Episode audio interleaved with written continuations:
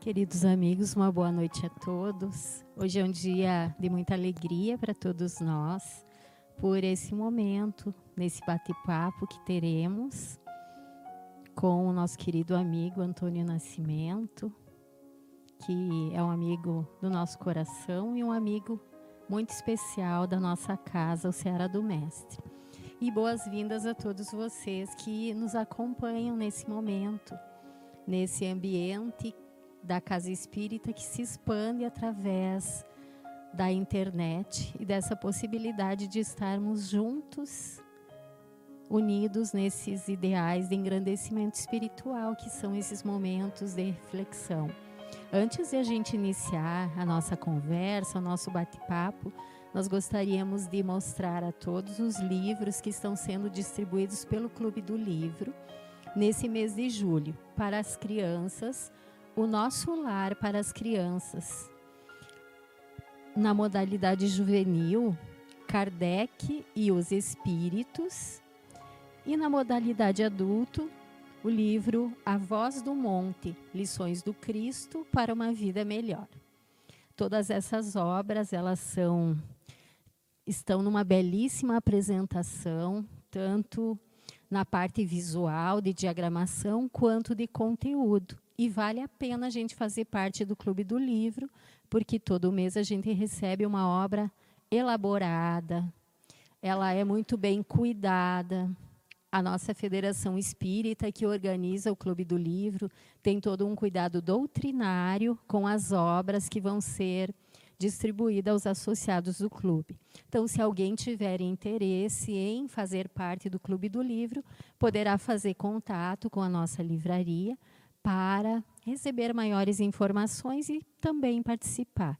E uma outra boa notícia é que a partir do dia 22 de julho, nós vamos iniciar uma nova turma do IED, que é a Introdução ao Estudo da Doutrina Espírita, nesse formato virtual, online.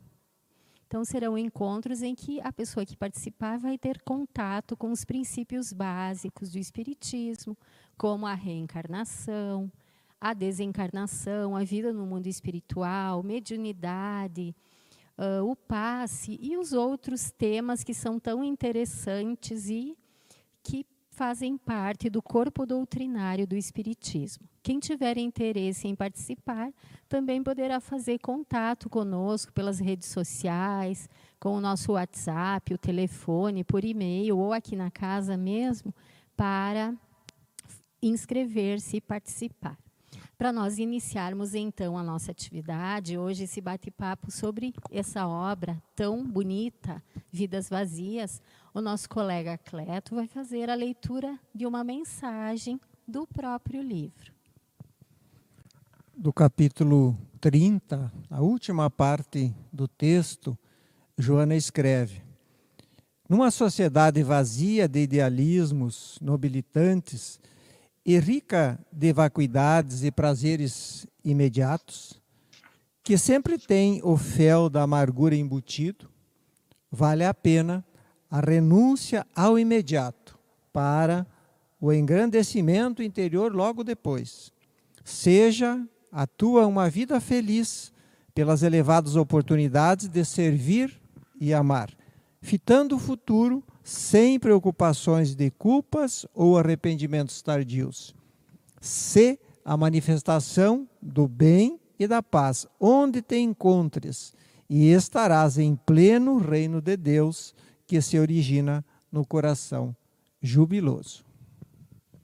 Estão envolvidos por essas palavras sábias e enternecedoras da benfeitora, queremos unir o nosso coração em prece, rogando a Jesus que nos envolva no seu amor, no seu olhar compassivo, a fim de que nos sintamos repletados e assim fortalecidos possamos prosseguir a nossa jornada de autoiluminação nessa construção do reino de Deus em nós, fortalecidos por esse amor, amparados pelos exemplos que Jesus nos deixou e com os olhos fitos no futuro, no alto, rumando ao encontro de nós mesmos, ao encontro do Mestre que nos aguarda ao final da jornada. Que as reflexões de hoje possam nos instrumentalizar, a fim de que a caminhada seja mais segura e que os nossos passos possam ser guiados pela mensagem do Mestre. Queremos agradecer por Ele ter nos prometido e enviado esse Consolador que nos ampara, que enxuga nossas lágrimas e que nos sustenta.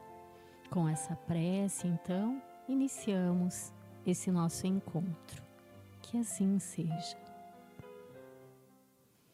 Então, nós queremos nesse momento dar as boas-vindas ao Antônio, nosso amigo, amigo do Ceará, como falamos, e a gente até poderia dizer que ele é o pai do Ceará, porque é um dos fundadores da nossa casa que começou menor, pequena no sentido material, mas sempre muito atuante, divulgando o espiritismo. Boas-vindas, Antônio. Seja bem-vindo entre nós. Boa noite, Cláudia. Boa noite, Cleto, Ricardo, Kim, Roberto, pessoal da, do apoio que está aí, que a gente sabe que está na estrutura né, para nosso momento, no nosso diálogo, da atividade, que é uma atividade doutrinária, né, uma atividade que visa esclarecimento e consolação. Mas o nosso abraço a vocês e a todos os demais amigos que nós temos é, em Santo Ângelo, no próprio Seara do Mestre e na grande família do Seara do Mestre, né, por isso que sabemos que o Seara alcança né, uma abrangência muito grande. Né? E se você me permite, Cláudia, já agora estava pensando enquanto nós iniciávamos, uh, eu lembro que foi numa reunião do Conselho Federativo Estadual aqui da Federação, em 28 de julho de 2012, portanto, há quase oito anos atrás, quando a então presidente, a Maria Elizabeth Barbieri, apresentou que a, a proposta de que estavam iniciando alguns canais para uma TV Félix, disponibilizariam dez canais para uh, instituições espíritas que quisessem também eh, se organizar para, na tecnologia disponível na época, né, fazer alguma utilização, transmitir alguma exposição ou colocar alguma programação. É, ficamos muito entusiasmados e já reservamos né, um canal ali naquela época, o nosso era o canal 3, e retornando a Santo Ângelo, eu lembro da nossa reunião da diretoria, quando nós expusemos a ideia sem saber como operacionalizar. Né? E surgiu uma ideia uh, de que nós imaginávamos que poderíamos, em algum momento, estar sendo assistidos por alguém acamado, alguém numa cidade que não, não tinha acesso a um centro espírita, pessoas com vínculo com a, como nós falamos da família do Ceará, distantes, que poderiam, então, estar revendo os amigos, palestrantes, expositores. Né? Criou uma série de dúvidas, de preocupações, porque nós não sabíamos exatamente como operacionalizar eram muitos desafios, a tecnologia ainda era muito mais desconhecida. Né? Eu lembro que nós conversamos com o Marcelo solução que é fazer um canal no YouTube, vincular o CEAR. Eu não entendia nada tecnicamente, mas o fato é que eh, se operacionalizou e discussões e avaliações que nós tivemos no nosso grupo de direção, em janeiro de 2013 nós iniciamos né, as transmissões e desde lá são gravadas, arquivadas, né? deve estar passando, acho que já de 3 mil é, palestras arquivadas, se não me falha a memória. E vejam que hoje, né, a situação que a gente vive, o, o, quanto a espiritualidade incentiva, e no caso ali a, a visão da, da a época, a Beth, né, e o auxílio que a espiritualidade nos deu. Então, nós ficamos muito felizes assim, dessa caminhada, e de hoje nós com certeza aí, algumas dezenas de pessoas espalhadas por diversos locais e que estamos juntos, né, reunidos aqui no aconchego da nossa fraternidade. Esse pessoal é o Antônio, viu? É uma pessoa que está sempre ativa, né, e pensando lá na frente. E a gente nem conseguiu apresentá-lo, mas ele mesmo se apresentou assim as características dele, né? Ele foi presidente por muitos, muitas gestões aqui da casa e nos ensinou muitas coisas e agora ele está colaborando com a FERGS, né, ampliando assim o seu espaço de atuação. Ele que sempre atuou no movimento espírita e é o vice, atual vice-presidente doutrinário da FERGS e sempre teve essa ação bem importante, positiva e até de vanguarda no movimento espírita, que nos beneficia bastante assim com essas iniciativas.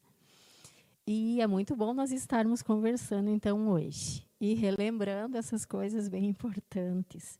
Mas, como hoje a nossa proposta é falar sobre o livro Vidas Vazias, que é essa bela obra que a benfeitora nos presenteia, que traz tantas reflexões importantes e interessantes nesse momento que a, que a humanidade vive de vazio existencial. E a gente olhando aqui no índice vê vários temas bem importantes, como uh, reflexões sobre a crítica, sobre os escândalos, sobre a inveja, ao mesmo tempo ela nos fala sobre o triunfo da imortalidade, a mediunidade com lágrimas e outras temáticas sobre como viver feliz, todas elas enfocadas sobre esse aspecto da reflexão central.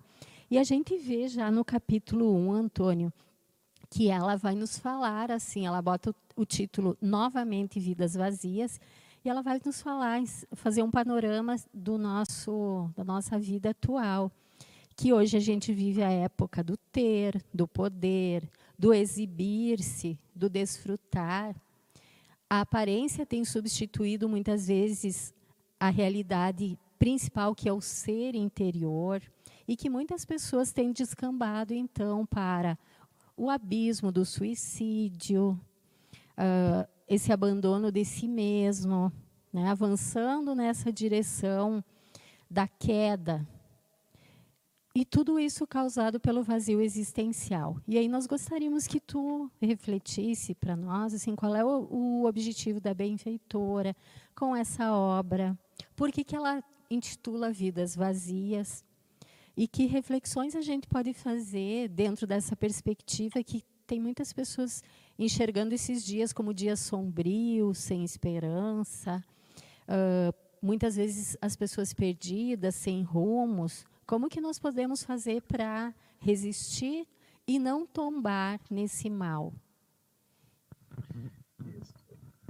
E Cláudia e Cleto, meus amigos, é, a benfeitora Joana de Ângeles tem trazido para nós ao longo dos, de vários anos, né, dessa parceria com o Dival, obras excepcionais, né, que têm contribuído muito em ampliar a visão que está toda ela na base da doutrina, na obra codificada por Allan Kardec, mas em especial essa esse livro Vidas Vazias, lançado esse ano, ele traz uma proposta de iluminar o caminho daquelas pessoas que é, é, estão enfrentando esses desafios atuais, aonde ainda a busca material e por isso a indiferença, o egoísmo possa ter tomado conta das suas existências, das suas preocupações, a busca do poder também tenha feito com que a pessoa ah, pautasse né, todas as suas escolhas e levasse todos os seus esforços nesse sentido e que depois de um determinado momento é, cai num vazio, cai numa situação em que lhe dá um, vazio, gera uma angústia, gera distonias e, em especial, quando passa por um momento de uma crise, como é que nós estamos passando agora com a pandemia, que de um momento para outro tivemos que ter uma dar uma freada nas nossas ações e buscar entender qual é o propósito né, de estarmos passando por toda essa situação é, que envolve é, diretamente a toda a humanidade, né, algumas diretamente, outras mesmo aqueles que vivem mais isolados, né, onde é, posso estar mais protegido do vírus, mas estão sofrendo os impactos globais, econômicos, sociais, políticos. Né? Então, para que a gente possa redefinir o verdadeiro sentido da existência. Tá? Então, Joana vem nos fazer lembrar a nossa essência com a obra Vidas Vazias, porque ela só é vazia quando ela não tem um significado, quando ela não é planificada, quando ela não é, é, é revestida de ações e de um propósito que a enobreça. Por isso, quando nós uh, identificamos que somos espíritos imortais, que vamos continuar viver após a nossa passagem pelo portal da morte, nós começamos a nos preocupar com o que levaremos, como marcaremos a nossa jornada, já que tesouros materiais, bens, posses e até o poder, ele vai ficar aqui.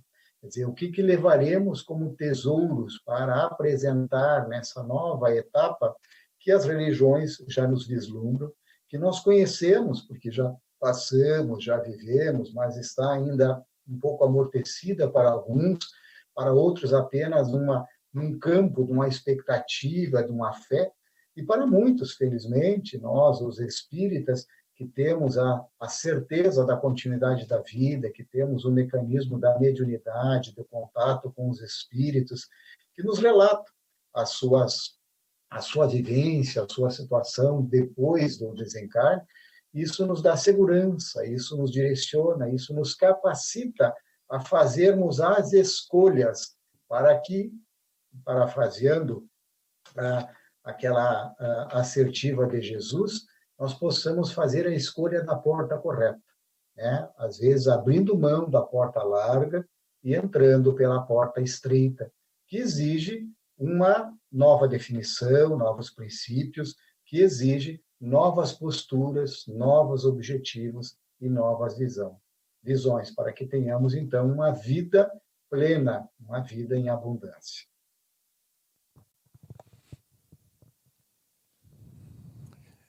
Boa noite, Antônio. Boa noite, amigos que nos acompanham pela Serra TV. Na, no capítulo 4 tem uma outra, tem um capítulo que trata de algo que faz parte do anseio de todos nós. Vivermos em paz. Todos nós queremos viver em paz. E a benfeitora vai nos dizer que a paz é uma realização, ela é uma conquista do ser. E ela nos coloca, nos coloca como parâmetro, como modelo Jesus. Não como um modelo, mas como o único modelo. Somente seguindo os passos do Cristo, seguindo o seu evangelho, nós vamos ter paz, vamos ter uma vida, uma vida plena. E a questão, Antônio, que para a gente refletir, é que se, se Jesus, e todos nós já sabemos disso, porque todas as religiões, elas, as religiões cristãs, elas estão né, por todos os cantos divulgando a mensagem do Cristo, é que se ele é o caminho, se é o único caminho, é, por que, que nós ainda vivemos tão distanciados do Cristo? É verdade, Cleto. É, essa é uma, é uma, é uma situação que aparentemente é incoerente né, para o cristão, para aquele que é, se diz seguidor do Cristo, que se sensibiliza com os seus ensinamentos. Né? É, Jesus é, é, nos lembra que o Evangelho, a sua mensagem, ela não ela não deve ser apenas é, nós não devemos nos aderir a ela apenas racionalmente, né? quer dizer, o conhecimento da, da mensagem ou, ou, das leis divinas que estão dentro da mensagem da lei de amor que Jesus veio vivenciar e exemplificar e que uh, os espíritos uh, uh, reforçam e que nesta obra Vidas Vazias também Joana nos conduz a esse entendimento é para que o evangelho, a mensagem de Jesus, ela seja entendida, ela seja conhecida, ela seja refletida mas ela seja sentida, ela tem que sensibilizar, mexer com as nossas emoções e, principalmente, fazer com que as nossas ações sejam ações coerentes nesse sentido. Porque a criatura humana, né, o ser humano, o homem, a mulher, ele é o conjunto dos seus comportamentos. E a sua transformação, a sua mudança na, na, na busca da paz, vai fazer com que ele, ele vá se estruturando gradualmente com um mecanismo que sustentam a sua existência, que dão propósito, que dão valor. E por isso é que a paz ela não vai ser conseguida com ausência de problemas. Eu não ter nenhuma dificuldade material, não ter um risco de ser contaminado por um vírus, eu ou alguém da minha família, não ter o risco de uma dificuldade eh, de convivência, uma dificuldade emocional. Não. A paz, ele vem de uma postura de um entendimento maior das leis da vida e do nosso esforço de vivê-las. Jesus, quando eh, questionado pelos apóstolos sobre como seria o reino dos céus, ele diz que não são aqueles que dizem Senhor, Senhor que entrarão no reino dos céus, não é aqueles que apenas têm palavras, que têm discurso de religiosidade ou de espiritualidade, mas aqueles que fazem a vontade, quer dizer, que seguem a lei de Deus, estes vão ter a paz, a harmonia, vão ter a coragem, a firmeza da fé. Porque a fé que nos sustenta nos dias atuais, essa fé que Jesus nos incita a que conquistemos, ela pode ser uma fé nas nossas próprias possibilidades. Quer dizer, eu consigo dar conta desse problema, eu tenho solução, eu consigo encontrar os meios de equacionar esta dificuldade. Mas, em alguns momentos, por mais que nos esforcemos e façamos a nossa parte, nós não conseguimos a solução da forma em que imaginávamos. Esse é o momento da fé em que entregamos-nos a Deus e aos, aos desígnios divinos. Quer dizer, esta fé que nos permite ser conduzido é a resignação ativa, que eu faço o que está ao meu alcance, eu continuo a trabalhar, eu continuo a estudar, eu continuo a autoanalisar, eu procuro melhorar as minhas relações com os outros, com um diálogo melhor, eu procuro conviver melhor, eu procuro me melhorar dia a dia. E o que ainda não está ajustado, que ainda me incomoda, que ainda se apresenta para mim como uma dor, isso eu entrego para Deus. Deixo que Ele conduza o aprendizado, o alívio tenha a paz que eu tanto busco no momento certo. Antônio, no capítulo 11, que o título já é algo que nos deixa curiosos, ela denomina período de transe. E até a gente vai pedir licença para ler umas pequenas frases aqui, até para despertar o, o interesse e a leitura. E aí a Joana vai nos dizer, falar assim, que as densos, densas névoas de natureza vibratória que pairam sobre a sociedade atual produzem um tóxico de natureza entorpecente que a quase todos os indivíduos coloca em semitranse e ela compara assim que eles parecem fantasmas que estão aí andando sem destino. Alguns estão entorpecidos pelas sensações grosseiras do primitivismo, e a gente tem visto isso em algumas atitudes, e a mídia também tem nos colocado algumas notícias sobre isso. Então, a gente gostaria de te perguntar e que tu abordasse assim: tem então a atuação dessas mentes desencarnadas infiltrando-se nas mentes nossas dos encarnados, potencializando essa, essa sensação de vazio, de desequilíbrio? Como que se dá essa influência? E é possível a gente se manter, como tem falado alguns, blindado a essas influenciações? Como é que a gente pode fazer para escapar dessas armadilhas? O que, que a benfeitora sugere a esse respeito?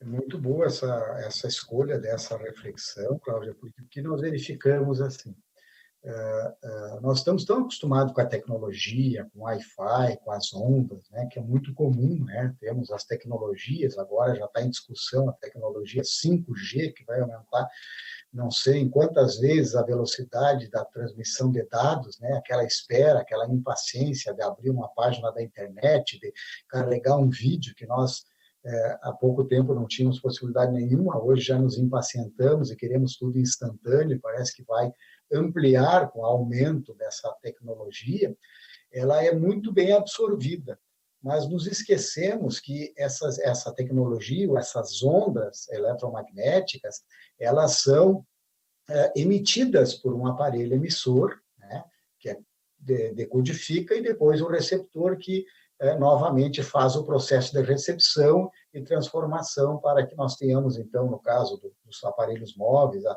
a comunicação, ou, os bits ali que transformam na, nas telas aí as imagens, as escritas e tudo mais. O que, que nós, às vezes, nos esquecemos é a psicosfera, é a emissão das, dos espíritos, os encarnados, e aí nós temos uma psicosfera que envolve uma, uma grande egrégora sobre a Terra, e que nos impactamos, né? impactamos com os pensamentos de pessimismo, de ressentimento, de ódio, de, de, de, desejo de vingança, de materialismo, de sensualismo, de viciações. Tá?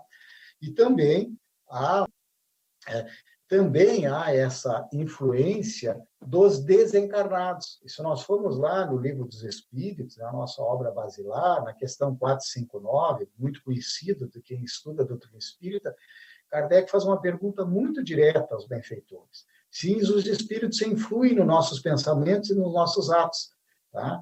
E a resposta ela é, ela é, é, muito significativa, porque ele diz que é muito mais do que imaginais. E influem, observemos bem, a tal ponto que de ordinário são eles que vos dirigem. Tá? E Kardec pergunta, ainda na sequência, na 460, se junto com os nossos pensamentos há, uh, uh, uh, se miscuem pensamentos que nos são sugeridos. Tá? E ele diz que a nossa alma é um espírito que pensa e que muitas vezes aqueles pensamentos que eu estou uh, uh, captando, que eu estou emergindo, são um conjunto que se mistura com os nossos e que se eu não estiver muito atento e equilibrado, eu posso virar quase que um autômato. E quando ver, eu uh, tenho uma reação emocional que foi ocasionada por uma influenciação uma influenciação de um pensamento de um conjunto de pensamentos que se forma assim como uma tempestade, como uma nuvem carregada e que eu entro em sintonia. Tá? Então, às vezes, aquela ideia de maledicência, de inveja, de, de agressividade, de tristeza, até de uma depressão, de um desânimo, eu posso estar captando. E também há essa influência muito sutil dos espíritos que podem também sintonizar na mesma frequência de onda e acabam se misturando, ou também daqueles que têm uma atenção especial, que são nossos inimigos e que aproveitam as brechas de vigilância para adentrar. Então, aquela influenciação pode se transformar num processo obsessivo, e é muito comum. Quando alguém começa a me irritar, eu começo a, a criar uma, uma certa uma certa antipatia, uma, uma prevenção e fico atento a qualquer situação que outra pessoa está fazendo, não me sai da cabeça, eu já começo a imaginar coisas. Muitas vezes pode ser, às vezes, uma influenciação e, às vezes, até um processo obsessivo que foi a porta que criaram para é, é, originar um atrito, uma dificuldade, uma desestabilização e principalmente um dispêndio de energia e de tempo, pois que enquanto eu estou envolvido nisso, eu deixo de produzir algo mais importante. o lenitivo para isso é, é a uma, a uma vibração um desequilíbrio, é como quando eu me alimento de bons alimentos. Eu nutro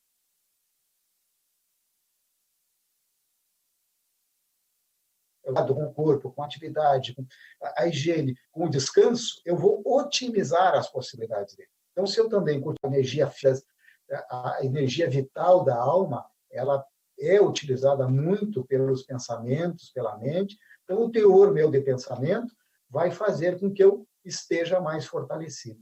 E essa é, vigilância, esse processo de autoconhecimento, que a cada momento eu estou vendo como é que estão tá minhas emoções, como é que estão minhas vibrações, e quando eu percebo que eu estou saindo de sintonia, é fundamental né, um momento de prece, um momento de, de é, evangelho, além do evangelho que eu realizo semanalmente ou diariamente, o evangelho no lar, que é recomendado, dos estudos que eu faço, um momento de prece de sintonia, Tá?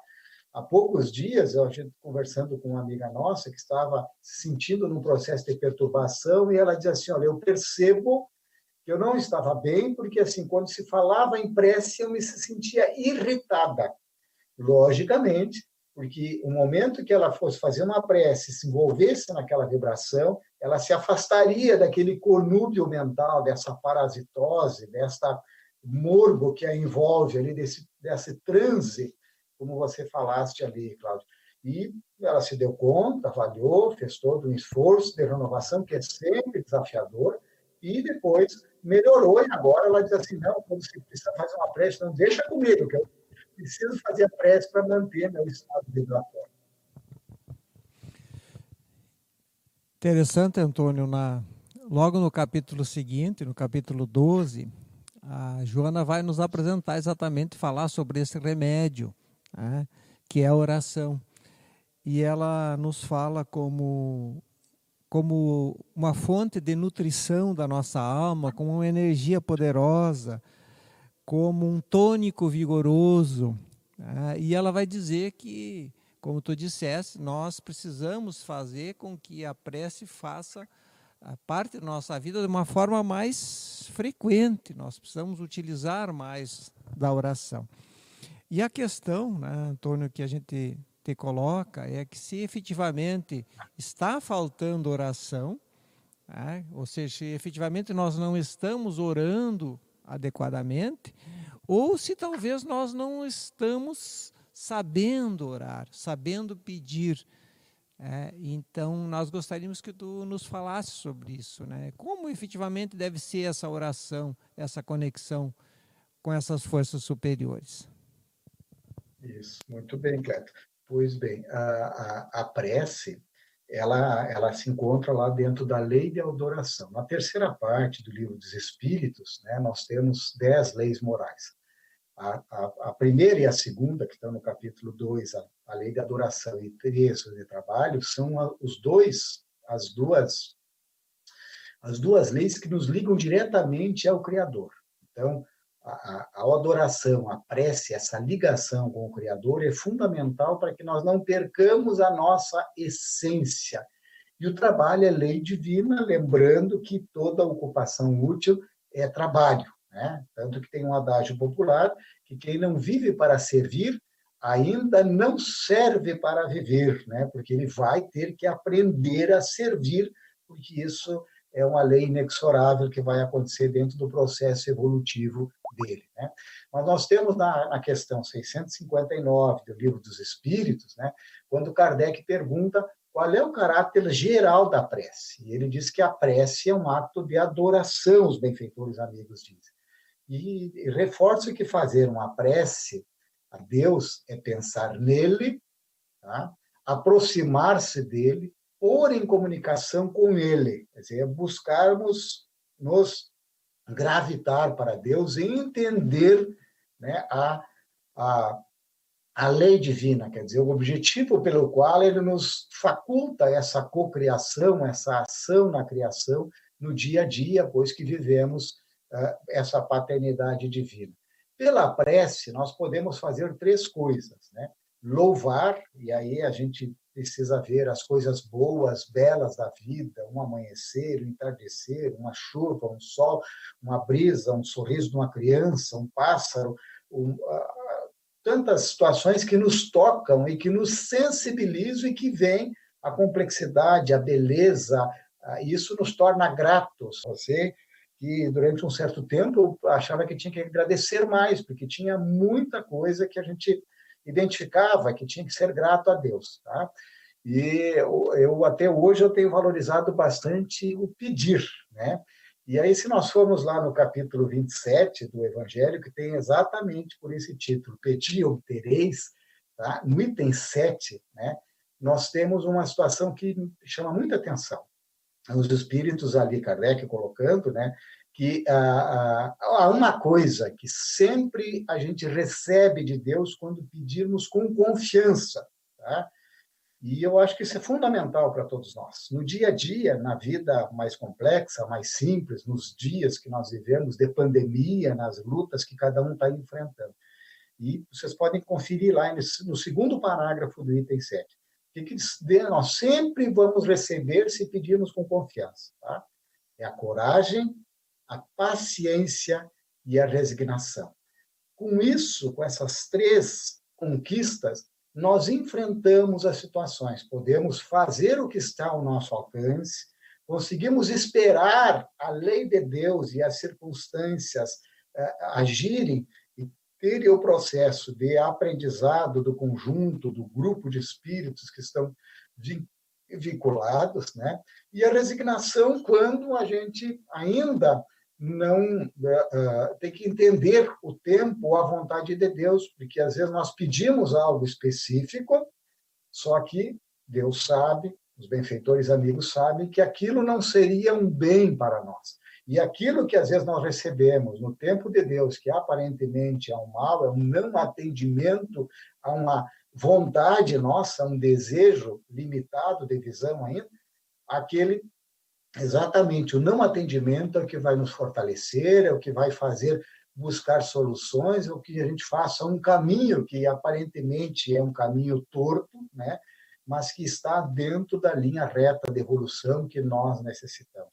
Então, precisamos, sim, Cleto, né, nos fortalecermos mais na oração, na prece, e essa prece que é sentida, que é confiante, é uma, uma prece é, é, confiante de que Deus sabe o que nós necessitamos.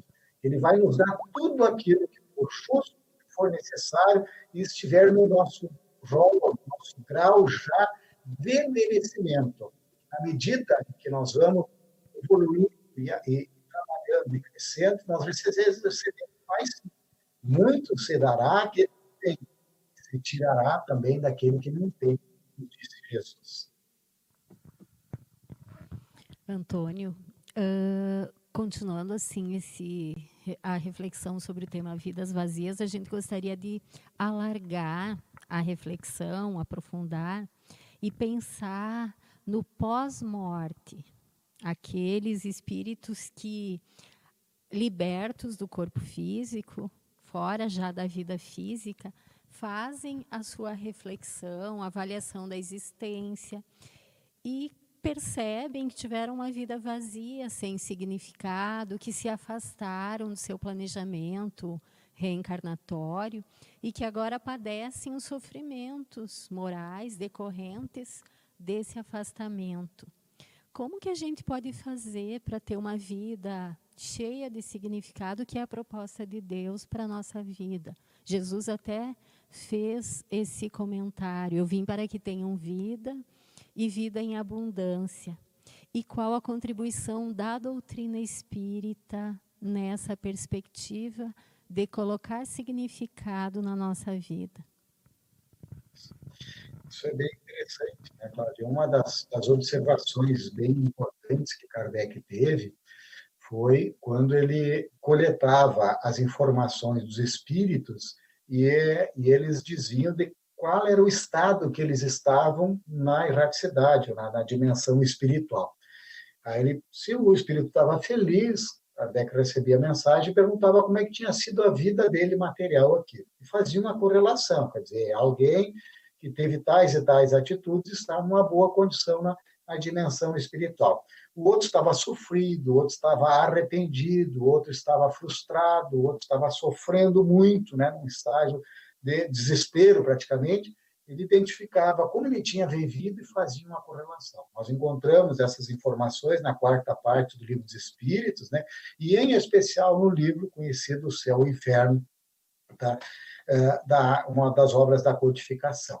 E uma das situações que, que leva a, a, os espíritos terem um processo de arrependimento é quando eles identificam que perderam o tempo, perderam a oportunidade. Porque todas as situações que nós fizemos, mesmo aquelas que nós nos equivocamos, é um caminho para a perfeição. É, a coisa mais importante é quando eu identifico que uma atitude minha estava equivocada, que ela estava errada, e eu fiz num primeiro momento por ignorância, errei porque não sabia, uh, errei tentando acertar, tinha uma boa intenção, eu me arrependo, né, dizer, eu não devia ter feito isso, agora eu entendo que se eu fizesse um outro caminho seria melhor, vou procurar não fazer mais, e daí a pessoa, o espírito, né, encarnado ou desencarnado, ele se prepara para uma nova oportunidade de reparar aquele erro e de agora não errar mais. Tá? É, é lógico que às vezes alguém já tem consciência de que aquilo está equivocado e aí mesmo assim ele insiste no erro. Aí a responsabilidade, logicamente, é muito maior porque ele age com consciência. Tá? Mas felizmente, eu quero crer né, que todos nós que estamos no caminho de busca de espiritualidade estamos nos esforçando para não errar mais deliberadamente. Talvez ainda algum lute com algumas situações de, de, de, de viciações, de, de, algo que ainda não conseguiu superar, que identifica, mas que está fazendo um esforço de melhoria e que dia a dia está se empenhando para melhorar. E isso também é bom, porque Kardec diz que se reconhece o verdadeiro espírita pelos esforços que faz para tomar as suas más inclinações. Quer dizer, ele identifica, ele não se compraz, ele não deixa para lá.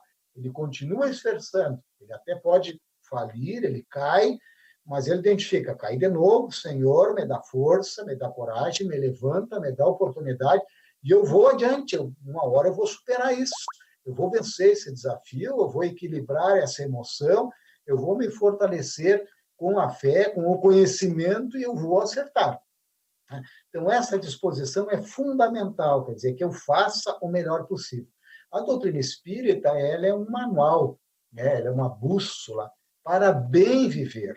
Quando nós entendemos da onde a gente veio, né, o que estamos fazendo aqui, para onde a gente vai, que a vida principalmente prossegue e que estamos aqui numa vida que é impermanente, que inclusive não sabemos quanto tempo, né? Às vezes há uma tendência que a gente postergue algumas decisões achando que a gente tem muito tempo pela frente. E é aí que nós nos equivocamos.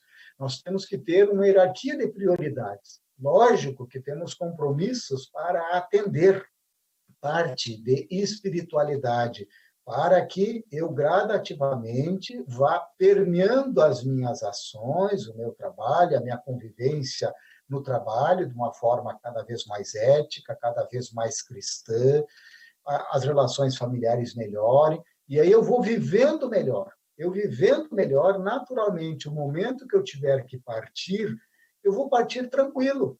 Por quê? Porque eu estava fazendo o meu melhor. Agora, quando eu deixo né, e vou postergando, e eu jogo para baixo do tapete alguma situação que eu sei que eu tenho que enfrentar, e acho que eu vou resolver, eu vou eh, enfrentar isso só mais à frente, eu posso realmente ser surpreendido por um desencarne, né? E chegar lá e ter me arrependido, daí estar com uma situação de aflição, de arrependimento, que eu não dei atenção àquele.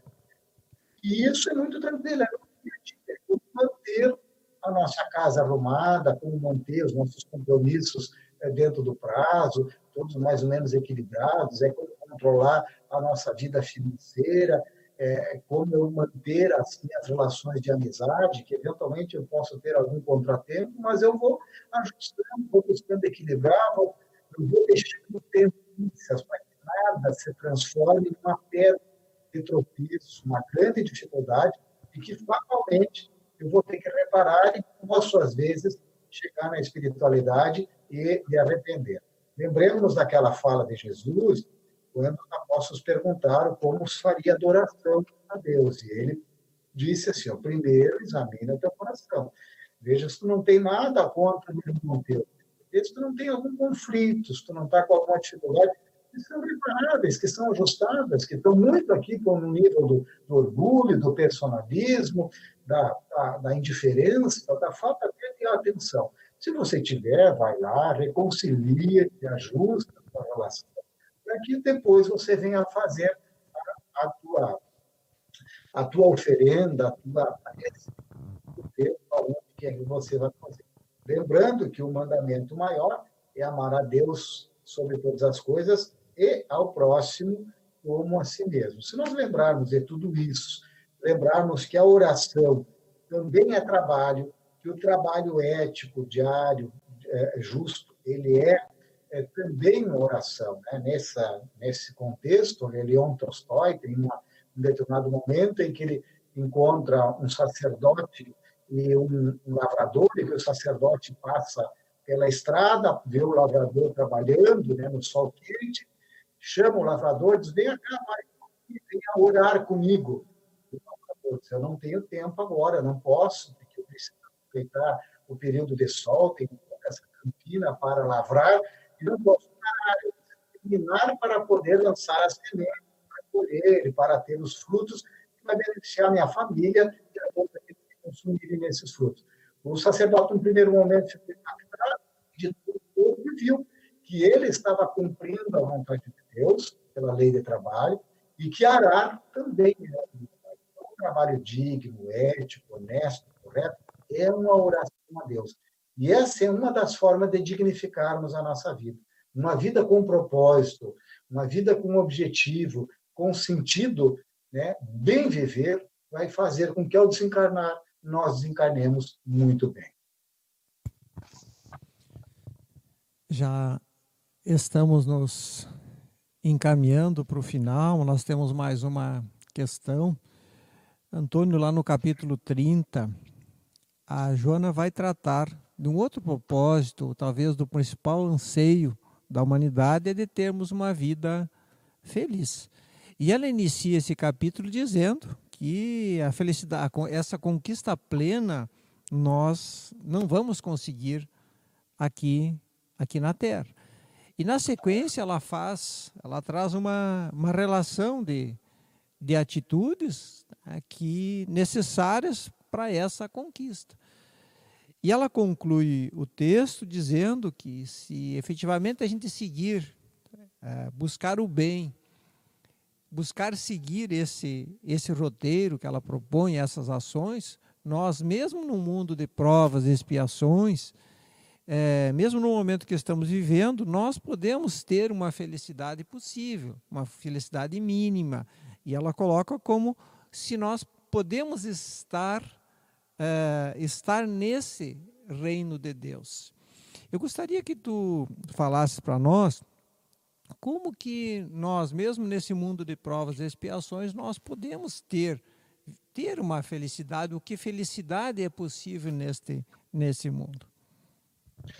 Pois é, é diferente talvez do que seria é, algo do senso comum, de que a felicidade ela é possível com poder, com recursos materiais, com beleza, né? Nós identificamos é, entre o grupo de pessoas com essas condições, muitos que estão com frustrações, com viciações, com depressão. E os estudos, os estudiosos do comportamento que enfocam é, esses grupos sociais, identificam que essa não é uma condição. Até pode favorecer em determinados aspectos, quanto os bens materiais te dão facilidades, né? a beleza também tem as suas oportunidades, e o poder também ah, ah, traz uma carga de, de, de, de, oportunidades, mas também uma gama de responsabilidades muito grande. Né? Então, a felicidade, ela vai surgir mesmo de uma para planificar a vida, de uma consciência do dever bem cumprido, de uma vida plena, de uma vida tranquila, né? E para isso depende de uma perfeição moral. A felicidade depende da posse do necessário, lógico, para que a gente possa ter a segurança, possa ter a sobrevivência nossa e dos que são caros, né? E, e a, a, essa perfeição, essa busca de melhoria que vai haver dia a dia, na medida em que vai me dar uma consciência tranquila de que eu estou me melhorando, de que eu estou interagindo com a sociedade, deixando algo né, positivo, que dá sentido, que dá valor para mim, para meus dias. Né? E, lógico que ainda no mundo que tem muitos desafios, que tem muitas limitações, que tem muitas imperfeições, né? e que, longe de nos desanimar, deve nos estimular a que possamos dar a nossa cota de participação para transformar no, o mundo, né? quer dizer, a nossa contribuição, pois que não depende somente de mim, mas depende também de mim. E o que a minha responsabilidade é aquilo que depende essencialmente de mim. É isso que vai fazer com que a minha consciência fique tranquila, porque eu fiz o que estava à minha disposição. O resto não é responsabilidade minha. Lembrando que, na medida em que eu faço o meu melhor, eu acabo servindo de referência para outro. Eu estimulo, eu ajudo alguém a prosseguir quando eu faço um esforço de me manter numa fileira daqueles que trabalham, que ombreiam, que morejam para a construção de um mundo melhor. Né? Também, aquele que desiste, aquele que se equivoca, ele é um desestímulo para alguém que está ainda em dúvida qual o caminho a seguir. Por isso, Joana de Angeles, numa outra obra né, que tem o mesmo título desse capítulo que você citaste, o trigésimo da obra Vidas Vazias, é o Vida Feliz. Lá na mensagem 120, ela nos alerta dizendo que mesmo que nós não nos apercebamos, nós somos um exemplo para alguém. Que bom que nós possamos ser um exemplo de superação, um exemplo de otimismo, um exemplo de fé, de confiança, um exemplo de ética, de trabalho, né? aquele trabalho digno, esforçado, um exemplo de coragem, de paciência, de resignação, um exemplo de um verdadeiro cristão, que tem uma honra muito grande, aos esse reino de tranquilidade, de serenidade, que nós temos quando planificamos a nossa vida. E essa planificação não é uma situação que eu atinja de um momento para outro, é um caminho, é uma jornada. Quer dizer, nós estamos dia a dia nos aproximando um pouco mais deste objetivo.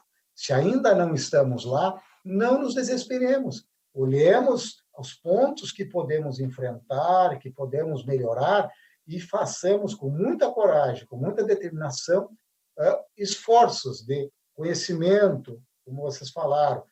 Começa a estudar, leituras, participa do IED, para quem não, não, ainda não, não conhece ou não iniciou os estudos em grupos da doutrina espírita, começa a fazer um processo de autoconhecimento, de autoavaliação, vai educando as suas emoções, os seus sentimentos, para que então o conhecimento que toca a nossa intelectualidade, que vai sensibilizando o nosso coração, se exteriorize através das nossas, da nossa mão, da nossa fala, do nosso olhar, do nosso escutar, da nossa ação no mundo, como uma candeia divina, como uma luz que brilha e que reflete né, a lei de amor de Deus, demonstrada por Jesus, o nosso modelo. Antônio, nosso papo aqui está muito bom e com certeza teríamos muitos temas ainda a tratar, mas a gente espera que tenhamos despertado em quem nos acompanha esse desejo, essa vontade de tomar contato com a obra. Ela realmente é uma obra muito rica e que tenha também esse momento de reflexão despertado nas pessoas a esperança, a coragem para continuar. E nós gostaríamos desejar de te agradecer por essa esse momento, por estarmos juntos e que a tecnologia nos propicia essas oportunidades nesses momentos de distanciamento. E transmita o nosso abraço também para Liamara. A gente deseja que Jesus te fortaleça sempre, para que tu possa continuar as tuas tarefas, sendo inspirado por Ele e colocando significado na tua vida, que ela tem significado sim, e que essas tuas ações elas também trazem significado na vida de muitas pessoas. Então receba nosso carinho, nossa gratidão Mas a gente quer passar para ti, para as palavras finais, para que tu possa nos deixar a tua mensagem. Obrigado, Cláudia. Obrigado, Cleto.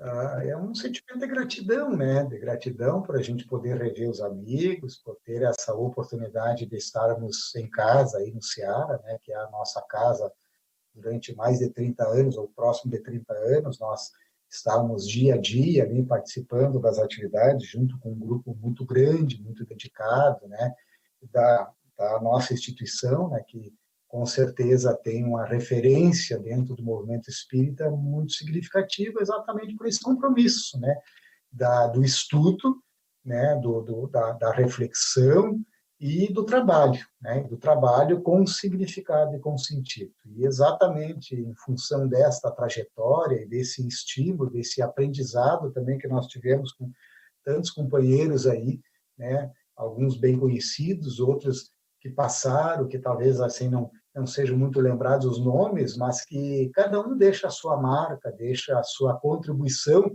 e nos ajudam, né? porque o processo é, é, dessa interrelacional ele é fundamental. Né? A lei da sociedade nos estimula e nós aprendemos, né? aprendemos muito uns com os outros. Algum, cada um oferece aquilo que tem, né? e aprende aquele que está atento, aquele que está com, com os olhos de ver, os ouvidos de ouvir e principalmente o coração de sentir. Então, para nós é um momento de muita gratidão. Estamos muito felizes de estar aí compartilhando a, a distância, né? E fica o nosso abraço, então, a todos vocês, aí a gratidão pela oportunidade desse, dessa visita virtual aí, desse contato. Um abraço também a todos que nos acompanham, eu sei que tem muitos amigos aí nos assistindo, então um abraço a cada um. Você sabe o seu nome, a gente sinta que você está sendo abraçado aqui por nós também. Obrigado, Antônio, obrigado, amigos que nos acompanharam, que estiveram conosco nesses instantes aqueles que irão depois assistir essa versão gravada, a nossa gratidão. Queremos deixar o convite, então, como a Cláudia falou, para a leitura do livro. É, esse convite especial para que possamos buscar cada vez mais esse conhecimento, esse conhecimento que nos liberta do, do erro, do egoísmo e de tantas questões que nos afligem e o quanto o Evangelho de Jesus, à luz da doutrina espírita, pode dar um outro norte, um outro sentido, um outro significado para a nossa vida. E aos poucos vamos compreendendo que é exatamente essas condições que estamos vivendo que são aquelas que nós precisamos para sermos felizes, para vivermos melhores. Então, assim, meus amigos,